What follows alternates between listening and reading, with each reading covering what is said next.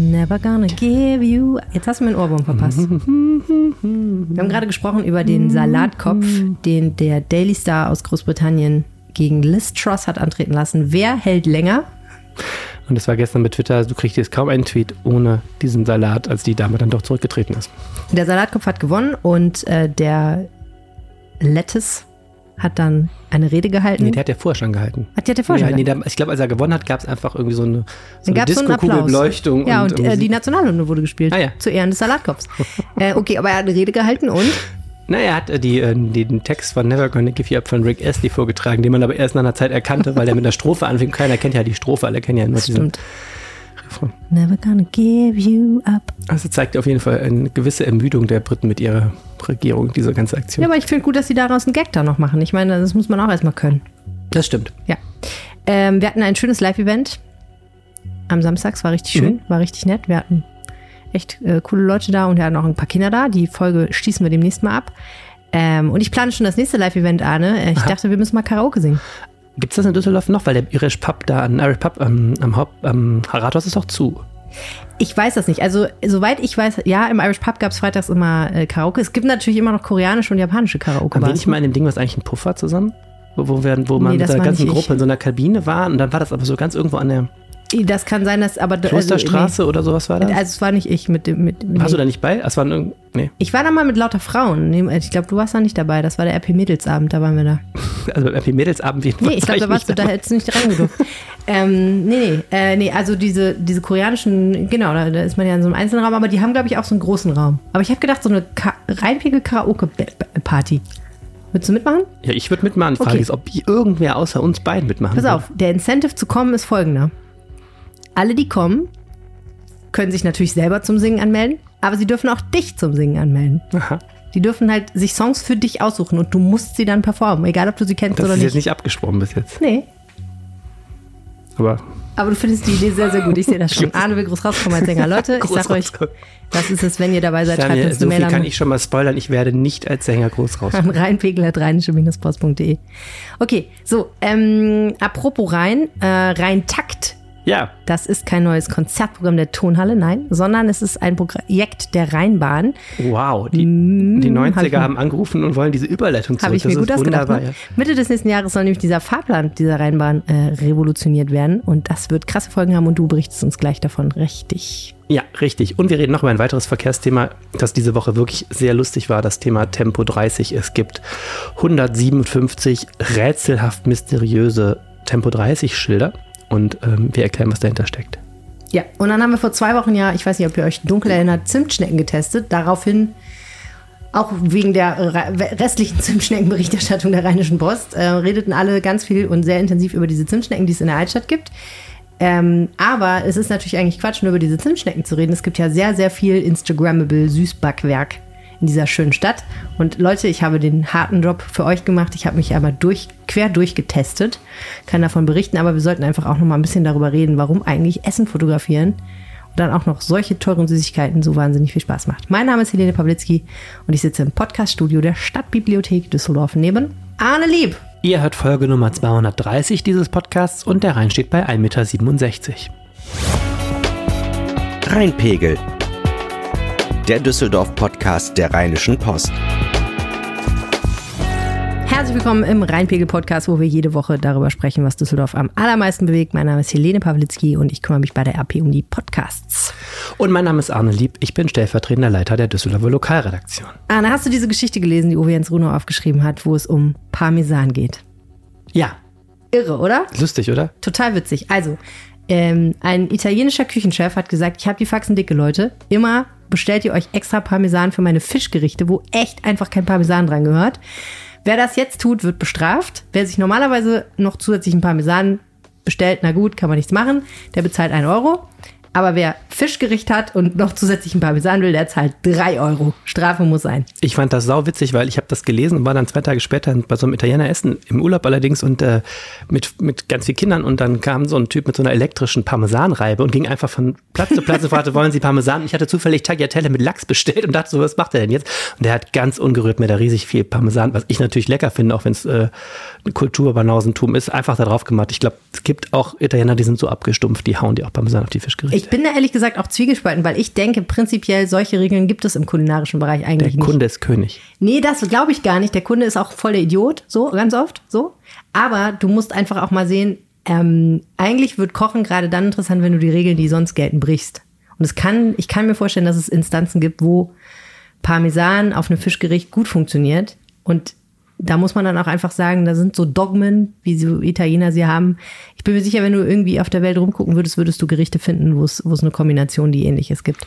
Deswegen, Aber es ist ein mega interessantes Thema, weil neben der kulinarischen Komponente schmeckt das oder schmeckt das nicht ja auch sehr, sehr viel Distinktion da drin ist. Also wenn ich beim Italiener für meine Tagliatelle mit Lachs da Ketchup raushole, kann ich auch sagen, das schmeckt mir, aber ich glaube, das ganze Restaurant hätte das Gefühl, dieser Mensch kommt aus Milieus, mit denen wir nichts zu tun haben. das wollen. macht man einfach nicht, genau. Ich bin ja auch jemand, der ungerührt Ketchup bestellt. Allerdings muss ich ehrlich sagen, nicht Zu zu, allem. Ja, ja. Also zum Beispiel, wenn ich ähm, morgens zum, wenn ich frühstücken gehe und es gibt so Eier oder Speck oder Echt? so. Ja. Also ich finde, ein Rührei mit Ketchup ist geil. Ja, das ist auch geil. Ja, mit Ketchup, ja, also wegen der Kinder habe ich auch immer jetzt wieder Ketchup im Haus, aber man muss sagen, Ketchup, es ist einfach so herrlich süß und auch, glaube ich, ein bisschen fettig, aber vor allem sehr süß. Es passt Es ist eigentlich überhaupt zu nicht viel. fettig. Es ist süß und sauer. Und diese Kombination Ja, ist stimmt. optimal geeignet, um Eierspeisen zu veredeln, wenn du mich fragst. Da Ja. kommt, führt kein Weg dran vorbei, weswegen ich auch ungerührt im edlen Café Heinemann, wenn sie mir da auf äh, meinem Brioche-Toast mein Rührei kredenzen, dann sage ich auch, kann ich Ketchup haben? Und die sind da auch eiskalt. Die geben einem dann eine riesige Ladung Ketchup in so einer kleinen Sauciere. Es ist mehr Ketchup, als du jemals essen könntest. Ist großartig. Aber äh, ich, also, das ist ja auch so ein Ding, da scheiden sich die Geister auch unter den Gastronomen. Das hat Uwe Jens auch für seinen Artikel rausgefunden. Die eine Hälfte sagt, habt ihr eigentlich ein Rad ab? Wer Ketchup bestellt, fliegt raus. Und die andere sagt, nee, nee, der, wie du sagst, der Kunde ist König. Wer Ketchup will, der soll Ketchup da drauf machen. Ich meine, es lohnt sich nicht mehr, sich zu streiten mit den Leuten. Die sind einfach Idioten. Na, so ist das. Fand ich eine spannende Geschichte diese Woche. Gab es noch irgendwas, was dich besonders bewegt hat? Ich habe mich hat heute Morgen bewegt die Lektüre eines sehr, sehr guten Texts unserer Kollegin Verena Kensburg gestern aus dem Gericht. Da ist der Mann verurteilt worden, ein 56 Jahre alter Obdachloser, der in einem, einer vielbeachteten Straftat einen 23-jährigen Oh ja. Binnenschiffmatrosen mit einem Absperrpoller Wir haben darüber gesprochen im Podcast, ja. Ähm, der hat dem also mit 14 Kilo schwerer Poller, die beiden haben sich gestritten irgendwie in der Altstadt am Ratinger Tor in der Nähe und der hat diesen jungen Mann wirklich mit diesem Poller ähm, getötet und zwar echt brutal, also er lag noch ein paar Mal draufgehauen. Und ähm, ich fand diesen Text sehr, sehr gut, weil Verena wirklich beiden Seiten zugehört hat, nämlich der Mutter des Toten, die da war, ein 23-jähriger, lebenslustiger Mensch, mit dem man mit dem Skateboard unterm Arm unterwegs war und da jetzt irgendwie angeheuert hatte auf einem Binnenschiff, was da irgendwie einfach Station willkürlich in, in Düsseldorf macht. Ich weiß jetzt gar nicht mehr, wo der herkam. Irgendwo aus Süddeutschland, glaube ich. Und dann eben rausging, hatte ordentlich einen in der Krone, wie viele Menschen in der Altstadt, stritt sich dann völlig willkürlich mit diesem Fremden so. Und gleichzeitig hat sie auch nochmal die Geschichte aufgeschrieben, diese 56-Jährigen, der, ich glaube, aus Bosnien kommt und äh, hier irgendwie das Glück suchte, gescheitert ist, äh, nicht mal, nicht mal unter Drogen stand, sondern einfach irgendwie da seinen Schlafplatz hatte, ein Wort gab das andere, äh, großer Frust und eh so. Und ich fand das toll aufgeschrieben, weil es die wahnsinnige Sinnlosigkeit, naja, man muss da jetzt aufpassen, kein Mord ist sinnvoll in dem Sinn, aber die wahnsinnige mh, Beliebigkeit auch irgendwo dieses, dieses tödlichen Zusammenpralls dieser beiden Männer zeigte und wirklich, es war so ein, man las es zu Ende und schluckte und dachte, ja, gut, jetzt geht er jetzt für zwölf Jahre ins Gefängnis, der, der, der Täter, aber irgendwie nichts ist gut. Hm, ja. Äh, verlinke ich euch in den Shownotes, Leute, wenn ihr reinlesen wollt. Und jetzt ist erstmal Zeit für ein kleines bisschen Werbung. Wir haben ja schon mehrfach gesprochen über das Projekt Theater of Hopes and Expectations im Volksgarten. Wer das noch sehen will, muss sich jetzt, glaube ich, ein bisschen beeilen. Ja, am 30. Oktober ist schon Finissage und vorher kann man sich doch eine sehr schöne Ausstellung angucken. Ab Sonntag nämlich. Die heißt Our Apartments, Houses, Cottages, Garages, Offices and Backyards. Ein langer Titel. Die vorletzte Ausstellung, die hier stattfindet, ähm, von einem Kollektiv namens Prikarpatian Theater. Und die haben Workshops in äh, drei Städten gemacht, wo die äh, Teilnehmerinnen und Teilnehmer aufgefordert waren, Modelle zu basteln von Häusern, in denen sie ihre Heimat verorten. Also es konnte alles möglich sein, wie der Titel schon sagt. Apartments, Häuser, Hütten, Garagen, Büros, Hinterhöfe, alles Mögliche. Und ich fand super spannend in der Beschreibung zu lesen, dass je nachdem, wo dieser Workshop stattgefunden hat, vollkommen anderer Fokus eigentlich entstanden ist. Der erste Workshop war in Kolomea, das ist eine Stadt in der Westukraine, wo im Moment ganz, ganz viele Flüchtlinge aus dem Osten der Ukraine, der ja unter Beschuss steht, sind. Und dort geht es natürlich total viel um, den Thema, um das Thema Verlust des eigenen Hauses oder der eigenen Wohnstätte. In Düsseldorf haben Menschen mitgemacht, unter anderem aus Syrien und Georgien, die selber auch eine Fluchterfahrung haben, aber auch Menschen jetzt ohne Fluchterfahrung.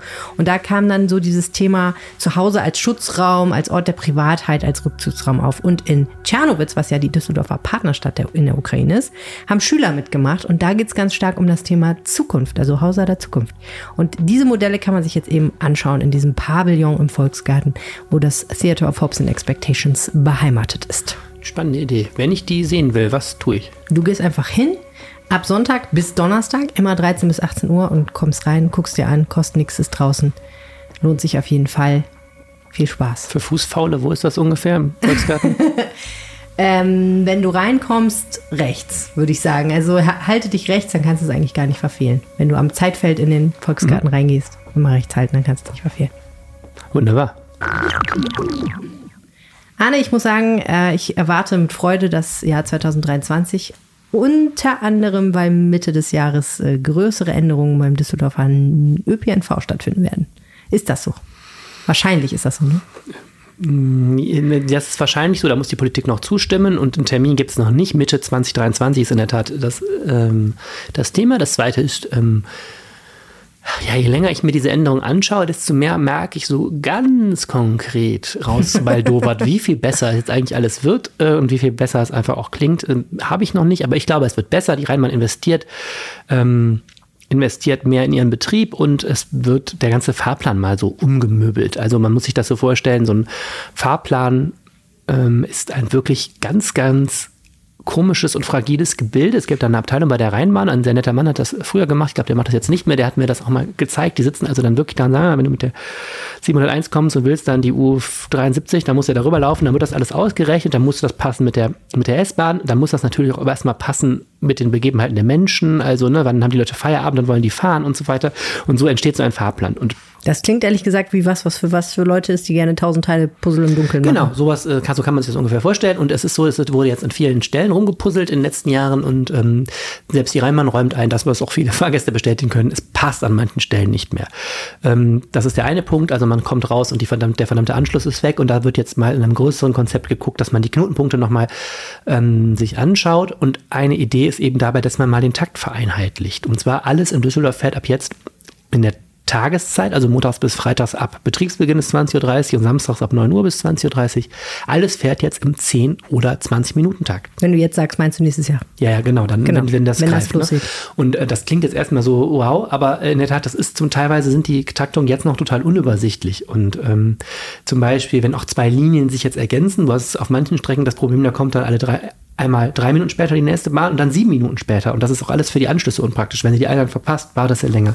So, und der große Traum und die Vision der Rheinmann ist, dass alles hier im 10-Minuten-Takt fährt und du deswegen tagsüber gar nicht mehr in deine App gucken musst oder in deinen Papierfahrplan, ich weiß gar nicht, ob der noch gedruckt wird, sondern dich einfach an die Haltestelle stellst und sagst, Rheinbahn schon wird schon kommen. Ja, ehrlich gesagt, als ich das gelesen habe, habe ich gedacht, ja, Wahnsinn, dass das nicht schon lange so ist. Also es klingt eigentlich für mich eher ein bisschen so wie Warum denn nicht gleich so? Ist doch logisch. Ist doch am besten. Warum macht man drei Minuten und einen sieben Minuten Takt? Hä? What? Why? Why? Ja, ja, ja. Also da kommen verschiedene Sachen zusammen. Das eine ist natürlich immer die, also öffentlicher Nahverkehr ist mehr auch wirklich ein Öltanker, der, ein Öltanker mit einer gewaltigen Größe. Und wenn du den ummanövrieren willst, frag nicht. Da hängen ja unheimlich viele Dinge zusammen. Der Betrieb der Rheinbahn muss funktionieren. Die brauchen überhaupt erstmal Fahrzeuge. Das ist ja ein Riesenthema. Kommen wir gleich, gleich noch kurz zu. Die Rheinbahn hat schlicht auch einfach zu wenig Fahrzeuge, um bestimmte Dinge umsetzen zu können. Und ähm, so, und dann ist es eben auch historisch gewachsen, dann hat es technische Gründe, dann hat es, weiß was ich, es sind tausend Gründe. Und manchmal sind es auch irgendwelche politischen Kleinentscheidungen, dass da hinten die Bezirksvertretung hat gefordert, dass der Bus einmal mehr fährt, dann fährt er halt einmal mehr und dann passt es nicht mehr ins Schema. Und dann ist das irgendwie so einfach. So, das sind viele Dinge, die man jetzt so zusammendröseln muss. Und das große Problem ist auch jetzt, und deswegen habe ich gerade eingangs gesagt, wir müssen mal gucken, wie viel überhaupt besser wird. Die Rheinmann ist gerade überhaupt nicht in der Situation, ähm, einfach mehr mehr fahren zu können. Die Rheinbahn hat ein massives Finanzproblem. Ähm, Corona hat Abonnenten gekostet. Äh, die Energiepreise steigen, damit auch der Fahrstrom natürlich. Und äh, wir haben ja jetzt auch noch diese ganze Frage mit diesem 49 Euro Ticket, das heißt Finanzierung des Nahverkehrs ist schwierig. Das heißt, das, was die Rheinbahn jetzt macht, ist, sie investiert mehr in den Betrieb, aber lässt dafür auch andere Sachen. Hm, zum Beispiel? Ja, zwei Sachen sind, werden gestrichen. Das eine ist, ähm, kennst du diese Metrobusse, haben wir darüber geredet, ne? Mhm. Diese Schnellbusse, ich glaube drei Linien gibt es, die die Außenstadtteile miteinander verbinden, ohne dass du durch die Innenstadt musst. Auch da denkt man, Warum ist für, auf die Idee erst jemand vor fünf Jahren gekommen? Die fahren jetzt nicht mehr samstags, weil man festgestellt hat, die Menschen fahren damit zur Arbeit, aber fahren sehr wenig damit die Oma besuchen. Also das kann man einfach streichen. Und das andere ist, ähm, die wichtigste U-Bahn-Linie ist die U75, die vom linksrheinischen ne, quer durch die Stadt fährt. Und ähm, da war geplant, dass die, der Takt verdichtet wird auf 7,5 Minuten. Äh, das ist jetzt gestrichen. Stattdessen werden da, ähm, ich mache jetzt ganz kurz Linien zusammengelegt, die ein Stück der Strecke eben mit bedienen, sodass in 5 Minuten Takt entsteht. An anderen Stellen wird aber nicht mehr ähm, nicht mehr ver verkleinert oder ver Takt verdichtet. Und das ist so eine der Stellen, wo ich denke, oh, das muss man sich nochmal im Detail angucken. Ist es wirklich eine Verbesserung oder ist es mehr ein bisschen Marketing? Ne? Ja, logisch ist natürlich auch, dass wenn du sowas planst, früher oder später irgendjemand sich melden wird und sagen wird, ich bin aber immer so und so gefahren und das geht jetzt nicht mehr und das finde ich blöd. Also ich glaube, alle zufriedenstellen wirst du mit sowas niemals können, mit so einem genau, das Konstrukt. Sagt auch, genau, das, das, sagt auch der Verkehrsdezernent, ähm, der sagt auch, es wird, es wird Gewinner und Verlierer geben. Hm. Ein Beispiel ähm, jetzt für die ganz großen Rheinmann-Mathematiker unter uns, die ich erkläre es jetzt ganz einfach. Die Wehrhahn-Linie. du erklärst es ganz einfach, okay. Wehr, Wehrhahn-Linie, ne? Die der Tunnel, Tunnel zwischen. Wehrhahn und Birk. Also mhm. stell dir das vor, da ist so ein Tunnel, mhm. da fahren vier Linien jetzt mal von Osten kommen, fahren am Wehrhahn rein und an der anderen Seite fahren die wieder raus und mhm. haben dann verschiedene Äste und da wird jetzt getauscht. Also die konkret die U72, die kommt aus Ratingen, fährt dann in diesen Tunnel rein und fährt jetzt weiter nach Vollmerswert. Die soll künftig nach Benrath weiterfahren. Hm. Dafür sollen die Linien U71 und U83, die hängen zusammen, das ich weiß nicht, ob wir gleich noch dazu Lust haben, da wird es echt kompliziert. Ähm, die jedenfalls, die fahren bis jetzt nach Benrad weiter. Das sollen sie nicht mehr tun, sondern sie sollen dann nach Vollmerswert weiterfahren. Also es wird einfach getauscht. Warum? Was hat das für einen Vorteil? Ja, das hat den Vorteil, dass die Rheinbahn so wenig Wagen hat. Und ähm, diese Wehrhahn-Linie fährt ja eigentlich in Doppeltraktion, also mit zwei Wagen immer. Das Problem ist aber, die Rheinbahn hat schlicht nicht genug Fahrzeuge dafür. So, und wenn du das jetzt diese Äste umtauschst, hat das zur Folge, dass die U71, U83, die nicht so besonders beliebt ist, zusammengelegt wird mit dem Stück nach Vollmerswert, was auch nicht besonders beliebt ist, dann hast du also eine Linie, die ist nicht so wahnsinnig beliebt, dann kannst du da einen Zug fahren lassen. Mhm. Etwas salopp formuliert. Natürlich ist das Ziel, das nicht zu tun, aber man könnte es machen. ähm, das heißt, das bringt den Fahrgästen erstmal im Grunde nicht viel, aber äh, eigentlich nichts, äh, außer dass die Rheinbahn eben Geld sparen kann und äh, wird dazu führen, dass Menschen, die bis jetzt seit immerhin schon dann sieben Jahren ähm, in die U71 steigen, um nach äh, Vollmerswert zu fahren, plötzlich in Benrad landen. Nee, andersrum. so, das meine ich. Ne? Der U72, die jetzt mit der U72 immer nach Vollmerswert fahren, setzen ja. sich den ersten Morgen in die U72 und stehen vor Mannheim Schloss und sagen, wie konnte mir das denn passieren? Oh, das ist natürlich sowas, wo man sagt, das ist jetzt für die Fahrgäste nicht besonders attraktiv, aber es hat irgendwie so äh, das meine ich, das sind auch so Dinge, die stecken in dem Fahrplan drin, die haben uns allein jetzt nicht so zu interessieren, aber sind für die Rheinbahn, die sagen dann, da sparen wir im Jahr dann XY mhm. und das ist dann für alle schön. Okay, die wollen also bestimmte Sachen lassen, um dadurch Geld zu sparen, um dieses ganze teure Projekt zu finanzieren. Aber ich vermute ganz stark, dass das nicht reichen wird, um wirklich genug Geld aufzutreiben, um das alles durchzuführen, oder? Ja, für die erste Stufe schon. Es gibt dann im Jahr danach sollen dann weitere Änderungen kommen und äh, in Klammern, du kannst auch ständig ändern. Ne? Wir, hm. wir wissen alle, momentan ÖPNV ist tierisch unter Druck. Ähm, da soll einfach mehr passieren. Wir wollen, äh, dass die Menschen weniger Auto fahren, Klimaschutz, Energie sparen. Geld sparen und so weiter. Und das ist natürlich der Druck momentan groß, auf die Rheinbahn zu sagen, ihr müsst mehr fahren, mehr tun, äh, attraktiver werden und so. Mhm. Und das geht gerade Schritt auf Schritt. Also es wird sehr, sehr viel gerade gerade gemacht.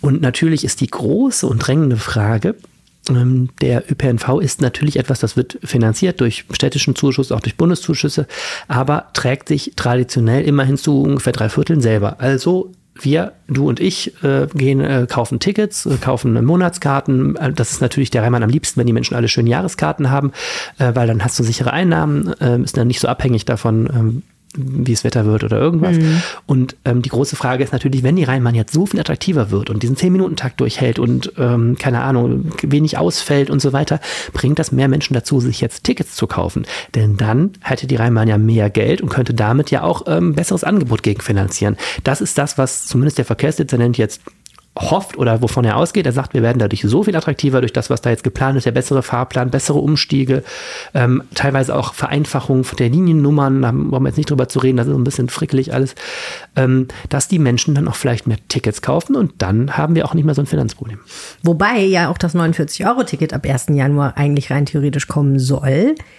Äh, was einerseits heißt, dass vielleicht doch nicht ganz so viel Geld dann in die Kasse der Rheinbahn kommt, aber andererseits, ich meine, die Finanzierungsfrage ist da ja auch, glaube ich, noch nicht geklärt. Also die Verkehrsverbünde, unter anderem der VR, haben ja gesagt, wenn wir nicht genug Geld dafür kriegen, dann gibt's das einfach nicht, dann können wir das nicht machen.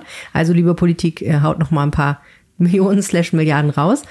Aber wenn das kommt, ne, und auch ja schon ganz attraktiv ist, weil das bedeutet, dass ein Abo in Düsseldorf wesentlich günstiger wird und übrigens auch monatlich kündbar sein wird auf jeden Fall und dann kommt noch zur Mitte des Jahres eine bessere Taktung, dann wäre das ja das absolute Monster-Ober-Superjahr für den Düsseldorfer Nahverkehr.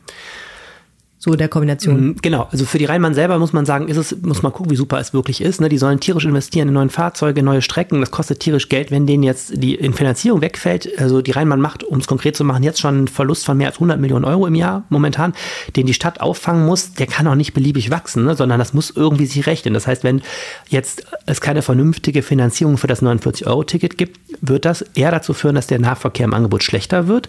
Das geht natürlich in Düsseldorf noch etwas abgeschränkt, weil wir haben relativ viel Geld hier in der Stadt. Aber schau dir eine Stadt wie Oberhausen an oder Gelsenkirchen oder so. Wenn die jetzt plötzlich noch mehr in ihren Nahverkehr stecken würden, werden die natürlich sagen, ja, dann müssen wir das Angebot äh, zurückfahren. Das ist ein ganz heikles Thema bei dem 49-Euro-Ticket.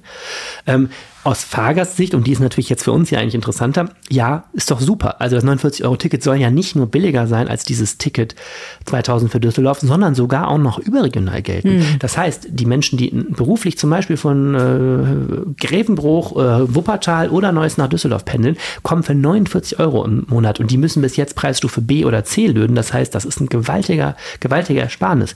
Das könnte dazu führen, dass eine Menge mehr Menschen sagen, also bei diesem klaffenden dieser klaffenden Lücke zu dem, was ich momentan für das Auto ausgebe, ne, an Benzin und, und äh, Nebenkosten, ähm, nutze ich den Nahverkehr. Wenn dann dazu noch das Angebot besser wird, könnte das einen ziemlichen Drive in Richtung Verkehrswende geben, klar. Ja, spannend, auf jeden Fall. Und es würde ja schon reichen, wenn ein paar Leute wenigstens zwei, dreimal in der Woche das Auto stehen lassen. Das würde ja auch schon einen riesen Unterschied machen. Muss ja nicht immer sein, meine ich. Nein, muss nicht immer sein. Bei 49 Euro kann man ja auch sagen, äh, komm, wenn ich mal keine Lust habe, den Bentley rauszuholen. Jetzt wissen wir alle, was Arne fährt.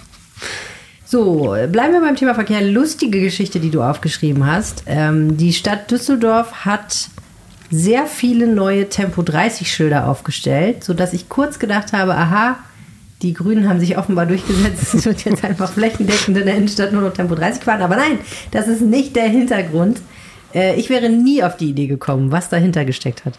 Ich weiß, ich hab's, ähm, also ich wusste es ja natürlich schon vorher, weil ich darüber geschrieben habe, aber ich hab's auch, ich saß Montag auch am Weg zur Kita und dachte, äh, guck mal hier, äh, mitten auf der Hauptstraße steht plötzlich Tempo 30 Schild und dann steht da drunter von 1 bis 5 Uhr nachts.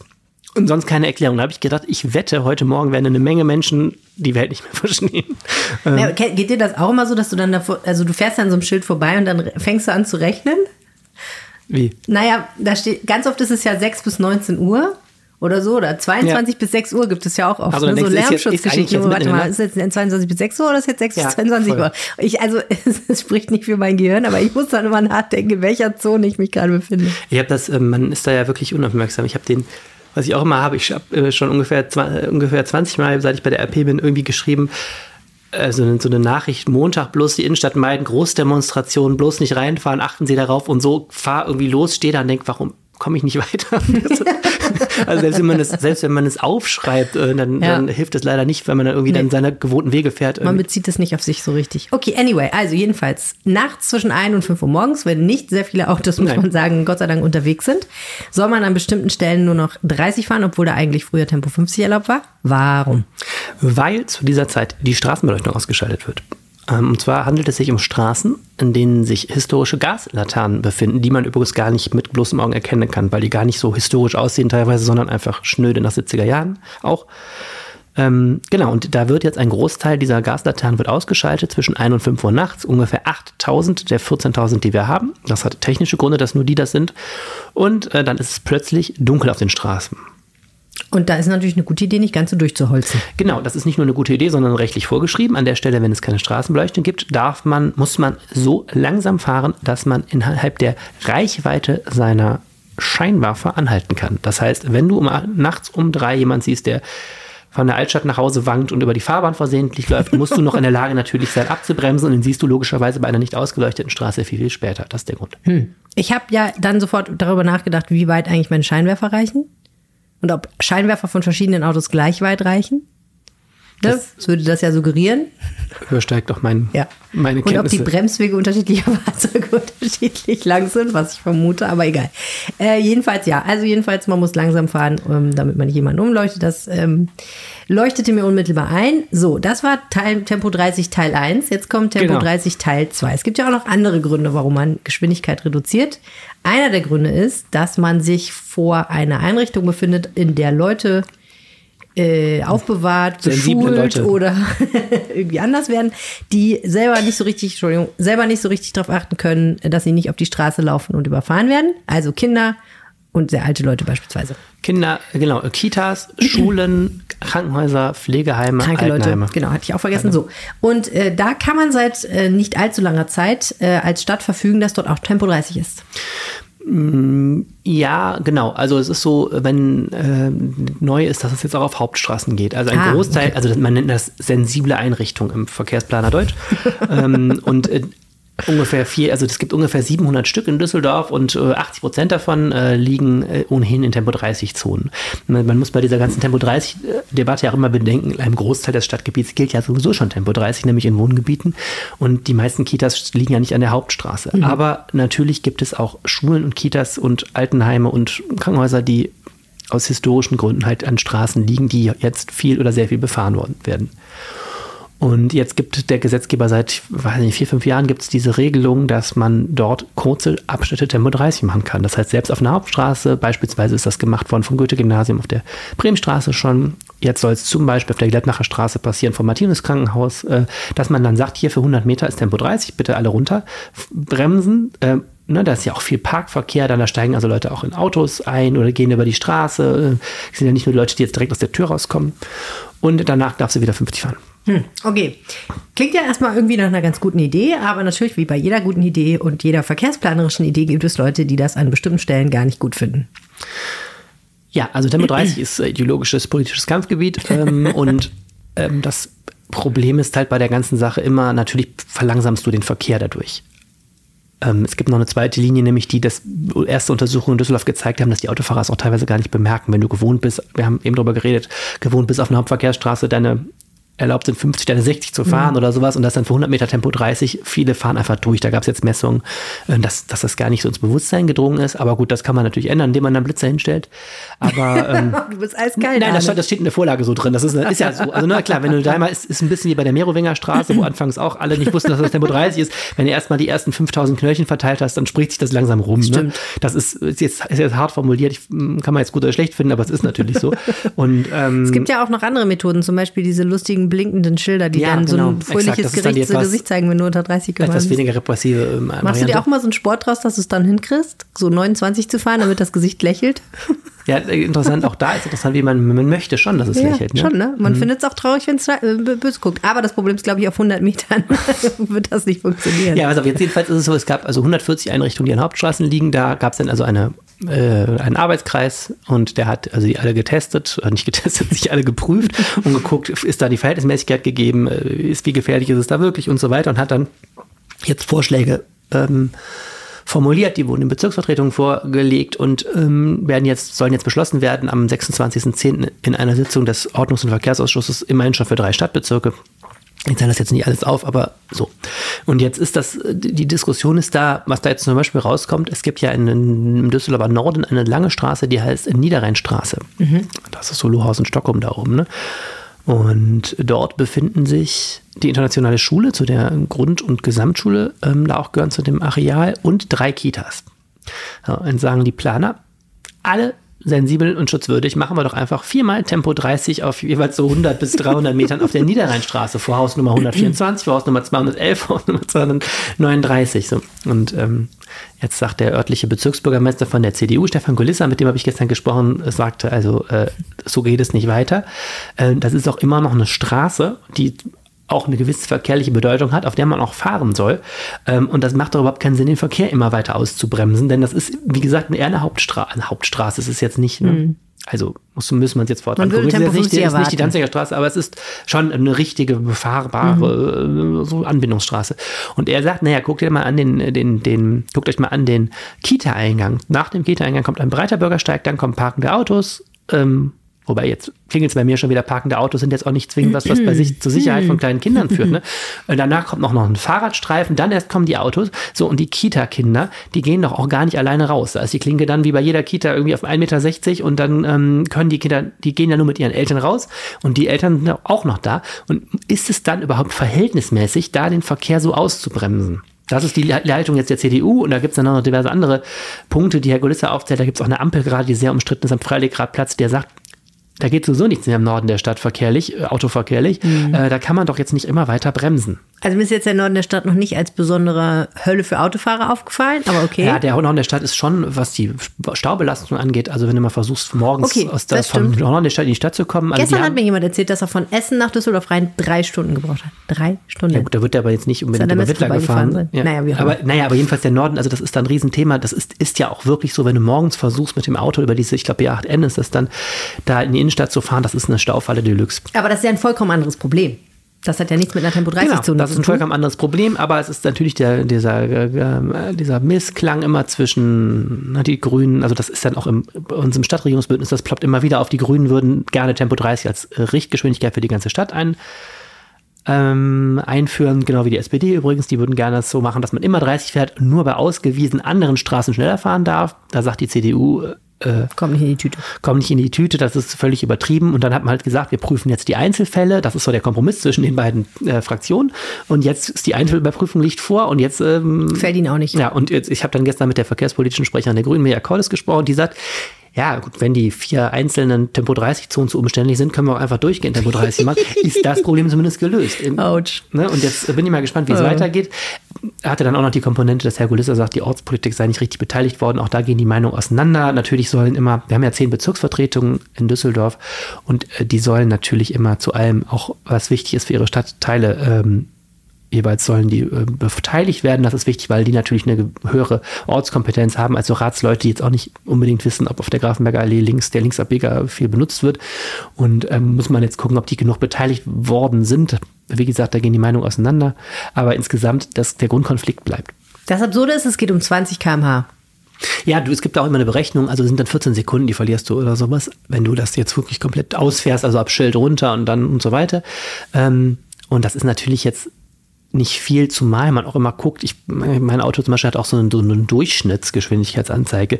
Wenn du tagsüber unterwegs bist, schaffst du ja sowieso nie 30 als Durchschnittsgeschwindigkeit in Düsseldorf. Also ne, wenn, der, wenn der Verkehr da fließen würde mit 25, wäre es immer noch schneller als jetzt momentan. Ne?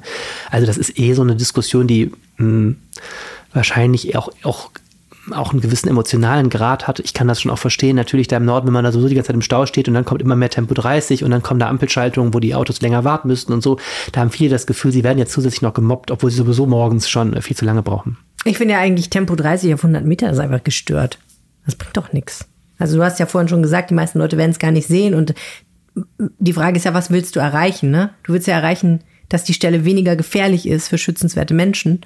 Und da frage ich mich halt, ob du das nicht besser anders erreichst. Zum Beispiel, indem du ein riesiges Schild aufstellst. Achtung, hier ist es ist ja vorsichtig schon. fahren. Ist ja schon. Es geht ja, Ja. auch, es ist ein langes Thema. Wir, vom Goethe-Gymnasium, was ich eben ansprach, gab es ja mal einen Todesfall, als ein Schüler da die Hauptstraße Mhm. überquert hat. Da ist ja seitdem auch, wenn man sich das mal anguckt, da ist ja eine Rheinbahn-Haltestelle, meine ich, in der Mitte der Straße sogar. Auch das noch. Ähm, wenn ich mich recht erinnere, dass, da haben sie extra so Gitter hingestellt, dass man da jetzt oder so, so, so Plexiglasscheiben, dass man, dass die Schüler da bestimmte Wege gar nicht rennen können Mhm. und damit die gar nicht in die Versuchung kommen, da jetzt quer drüber zu ziehen und so. Es ist ein Riesenproblem, natürlich. Also und du willst natürlich als Eltern auch, dass deine Kinder da ähm, sicher über die Straße gehen können. Ja. Das ist ein klassischer Konflikt und ähm, man muss es eben im Einzelfall ausdiskutieren, ob es da jetzt was bringt. Ich finde es eine sehr spannende Debatte.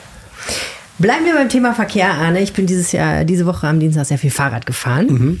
Und zwar von einer, einem Süßigkeitenladen zum nächsten. mein Traumjob. Das war Hast du, immer, hast du vorher mal mit deinem, mit deinem Tacho oder beim Fahrrad geguckt, ob du die schon abgearbeitet hab hast, ich die nicht. letzte Nee, das Zimtschnecke? hätte ich nicht geschafft, ganz ehrlich nicht. Weil es war wirklich, es war ein harter Nachmittag, Arne. Ja, irgendwer musst du es tun. Ne? Ja, ähm, die Basis war eine Geschichte, die äh, die Kollegen aus der Lokalredaktion zusammengeschrieben haben, die sich nämlich gefragt haben, ob es nicht auch noch andere Instagrammable Süßigkeiten gibt, außer diese Zimtschnecken von Cinnamon, über die alle immer reden, die du ja so mittelgut fandest, muss man sagen. Ich fand die ganz gut, aber ich fand auch im Nachhinein betrachtet, ich habe ja kein Preisbewusstsein, ne? Ich habe ja wirklich kein Preisbewusstsein. Bei mir registriert das einfach nicht, dass die Dinger 4,80 Euro kosten. Das macht bei mir einfach nicht Klick. Bei anderen Leuten gehen dann, glaube ich, alle Alarmglocken an und die sagen, nee, nie wieder, mache ich nicht. Auf keinen Fall ist es nicht wert. Aber bei mir ist das, Ich hab- ist einfach egal. Ich habe, als wir das aufgenommen ich haben, hab niemals ja. Als wir das aufgenommen haben, habe ich, glaube ich, nicht gesagt, aber gedacht, da hole ich mir noch lieber so ein Schweineohr, das kostet nur 1,20 Euro.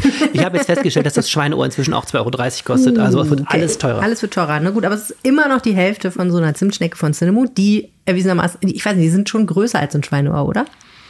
Ja, so ein Schweineohr ist da sehr gehaltvoll. So ein bisschen das Baklava unter den Deutschen. ich weiß es nicht genau.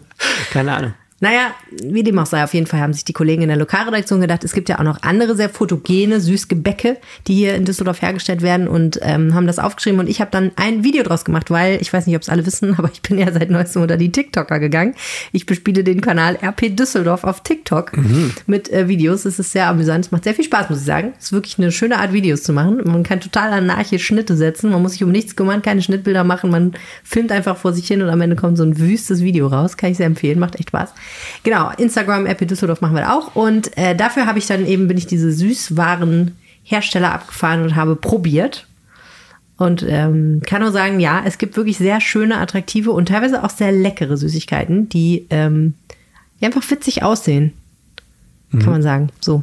Ich habe bei diesem Gespräch, das hat ja bei mir sehr nachgeheilt. Ich weiß nicht, wer letzte, diese letzte Folge gehört hat. Ähm, vorletzte Folge, ja. Vorletzte Folge. Es hat sehr nachgeheilt, weil ich, äh, es war für mich so ein Gefühl, in eine Konsumwelt reinzukommen, die ich als normaler, äh, äh ich nenne jetzt keine Bäckereinamen, aber normal, Besucher normaler Bäckereien gar nicht so kannte. Mhm. Alleine, dass dieser Laden, dass dieser Laden zwar, da steht zwar ein Tisch mit zwei Stimmen, man soll aber diese Zimtschnecke, ja, bitte nicht da essen, das ist ja nicht erlaubt. Dafür ist der so gemacht, dass man dann ein Instagram-Foto machen mhm. kann. Also du sollst also jetzt irgendwie bei strömendem Regen, sollst du deine Schnecke nehmen, da reingehen, ein Instagram-Foto machen und dann draußen essen, was ich schon irgendwie total witzig fand. Ja, und ähm, seit wir da waren, sind noch zwei riesige Spiegel dazu gekommen. Übrigens in diesem hinteren Bereich, wo wir da gesessen haben. Und eine ganz üble Wespenplage. Ja, die, ja, die haben die für den ganzen krass. Sirup da auf dem. Und aber du reingehst, schwärmeweise Wespen. Ah, ich finde es so faszinierend. Ich meine, ich habe es inzwischen oft genug gelesen, aber so faszinierend, dass so Läden inzwischen optimiert werden mhm. darauf, dass du einen coolen Hintergrund hast, wenn du dich da mit deiner Zimtschnecke erstmal fotografierst für Instagram. Also ja. Ein Bedürfnis, das ich persönlich jetzt nicht so habe. Ähm, das hat mich total fasziniert. Das ist interessant auf jeden Fall. Es soll ja demnächst auch noch mal so ein anderes Ding hier in Düsseldorf eröffnen. Jetzt genau. habe ich wieder vergessen, wie das heißt. Weißt du das noch? ELNN heißt diese Kaffeekette, die kommt aus London, steht für irgendwas, was ich leider nicht weiß, ähm, aber nennt sich das Most Instagrammable Café. Also es ist eigentlich dafür gebaut, dass du da diese Fotos machst. Ähm, aber ich weiß nicht, ob es dir aufgefallen ist, immer mehr deiner klassischen Bäcker sind ja auch ausgestattet, so dass es da richtig nett und schick aussieht. Ne?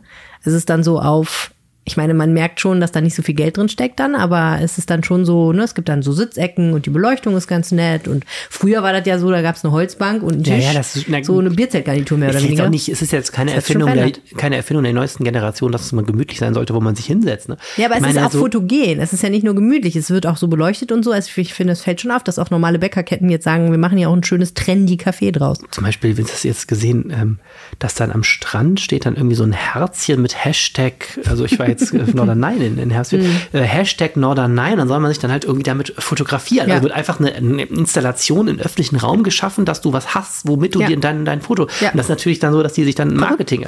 Ich finde das, also ich habe dieses Bedürfnis auch so überhaupt. Ja, aber der Witz ist, die Welt, die Welt teilt sich ja in diese zwei Leute, diese zwei Sorten Leute. Leute, die sagen, hier steht was, wo ich mich vor fotografieren soll. Das ist das allerletzte, was ich machen werde. Ich werde mich auf keinen Fall vor diese Wand stellen nee. und mich da fotografieren. Das wäre mir viel zu peinlich und platt.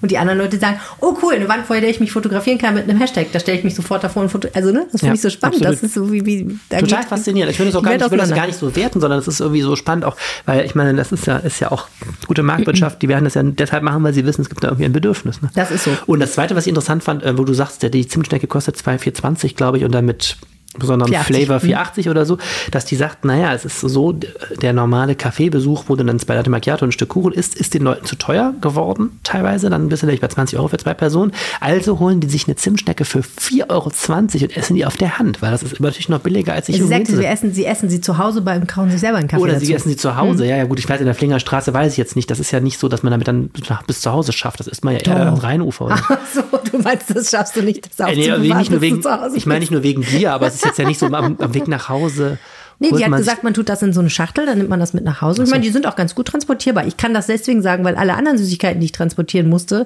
weil ich sie nach einmal anbeißen nicht weiter essen konnte bei dem Test, ähm, nicht alles davon war so leicht transportierbar, kann ich sagen. Was war denn deine Empfehlung jetzt außerhalb der Zimtschnecke? Also, was ja auf jeden Fall schon fast ein Klassiker in Düsseldorf und was auch wirklich sehr, erstens sehr Instagrammable und zweitens sehr lecker ist, sind die Brownies auf der Loretto-Straße von Big B. Und die kosten pro Stück auch nur 2,90 Euro. Aber man muss fairerweise sagen, man muss schon mehrere davon essen, weil die sind nicht so riesengroß. Aber die sind wirklich sehr schön. Es gibt sie in unterschiedlichen Sorten. Meine Favoritin äh, ist ähm, Rocky Road mit äh, Marshmallows obendrauf. Mhm. Sehr lecker. Äh, aber ja, da gibt's eben welche und die sind auch einfach drauf gemacht, dass sie optisch gut aussehen. Eignen sich übrigens auch sehr schön als Geschenk, habe ich festgestellt. Man kann da so Boxen, wo die dann wie so, so, wie so ein kleines Geschenk verpackt werden. Das ist auch ganz hübsch. Ähm, aber auch da kann man zum Beispiel sehen, dass da offensichtlich auch auf die Optik geachtet wird, weil dann auch irgendwie so ein Brownie mit Chili wird dann halt auch mit so essbaren Blüten bestreut, was kulinarisch überhaupt keinen Sinn ergibt. Warum sind da essbare Blüten drauf? Einfach nur, weil es schön aussieht. Übrigens auf dem, ich glaube, Blaubeer-Zimtschnecken-Dings waren ja auch essbare Blüten. Die haben da eigentlich gar nichts drauf zu suchen.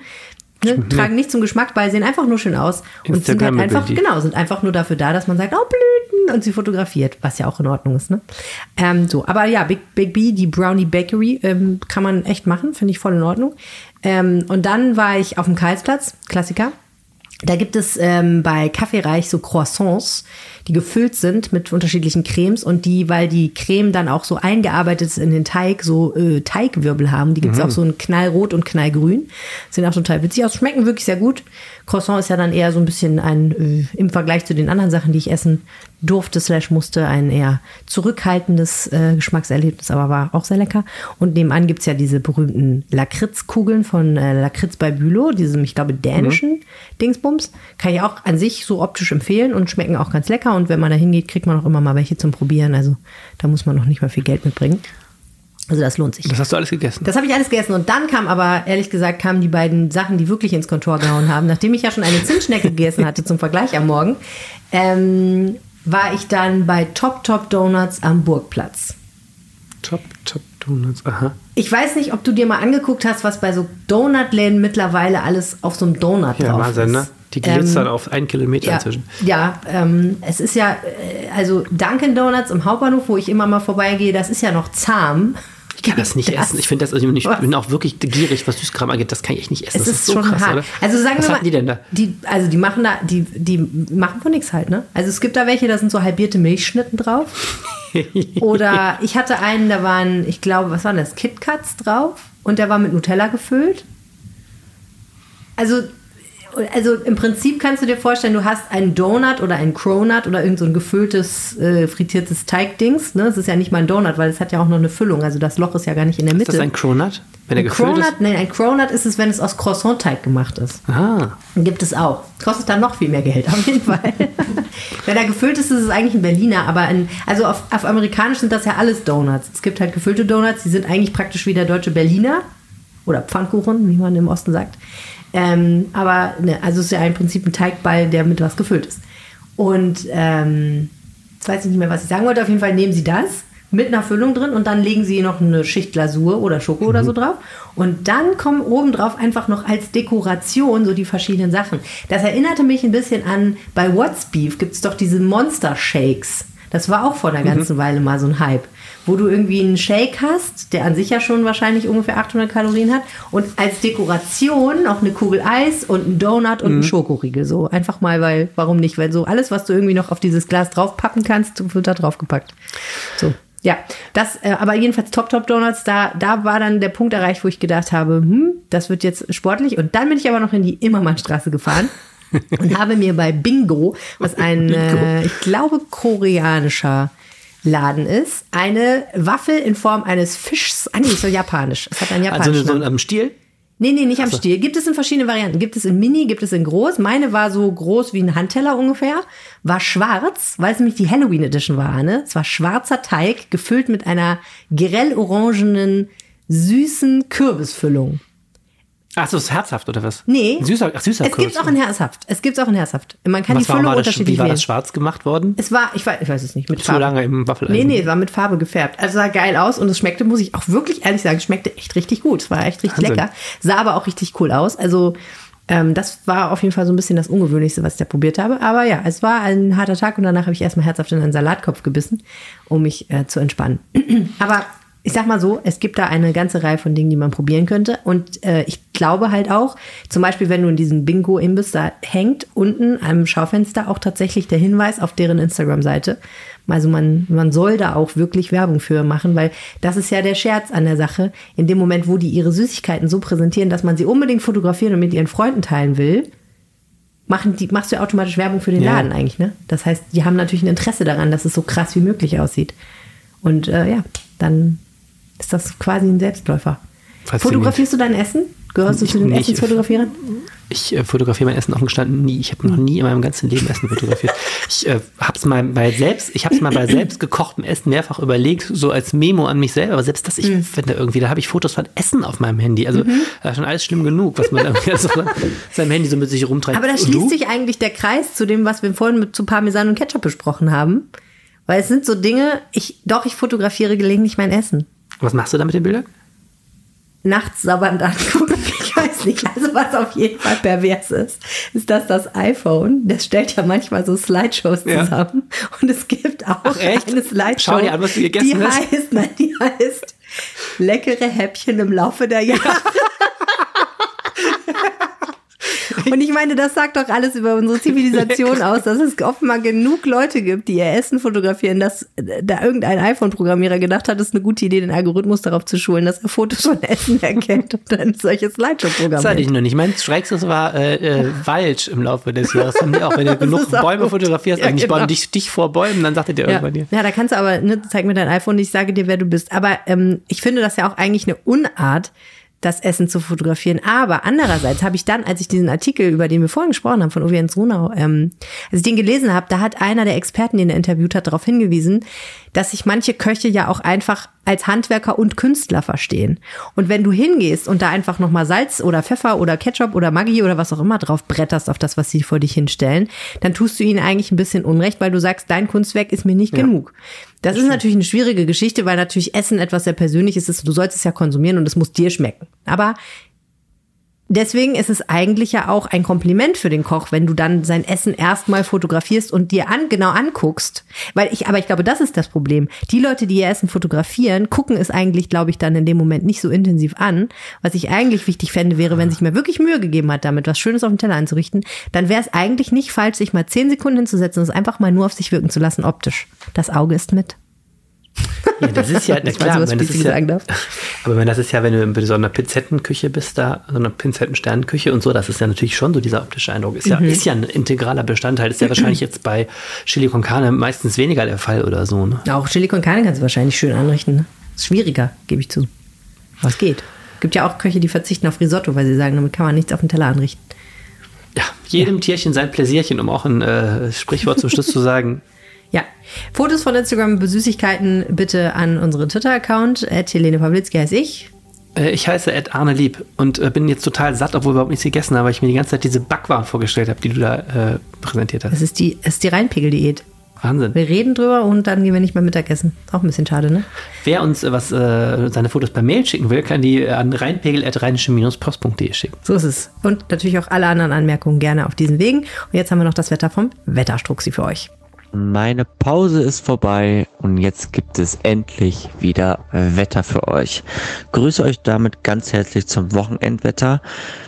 Es gibt mehr so ein Wechselbad der Gefühle, würde ich jetzt mal so beschreiben, was das Wochenendwetter angeht. Der Samstag wird uns viele Wolken bringen.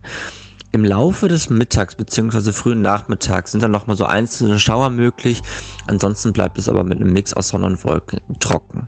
Dazu weht ein stürmischer Wind gerade so äh, rund um die Schauer und das Ganze bei 14 bis 19 Grad. Dann gucken wir noch auf den Sonntag. Der wird uns neuen Regen bringen und das so auch wieder um die Mittagszeit herum. Davor sind viele kompakte Wolken unterwegs. Danach lockert es ein bisschen auf. Die Temperaturen gehen ein Stück zurück, liegen bei 13 bis 16 Grad und dazu ist es weiter windig. Und dann gucken wir noch auf den Montag. Der bringt uns neuen Regen und auch stürmisches Wetter. In diesem Sinne, euch ein schönes Wochenende und wir hören uns dann nächste Woche Freitag wieder zum Wochenendwetter. Also bis dann. Ciao, ciao. Vielen Dank fürs Zuhören. Bis nächste Woche. Tschüss. Mehr im Netz. Alle Nachrichten aus der Landeshauptstadt findet ihr auf rp-online.de slash Düsseldorf.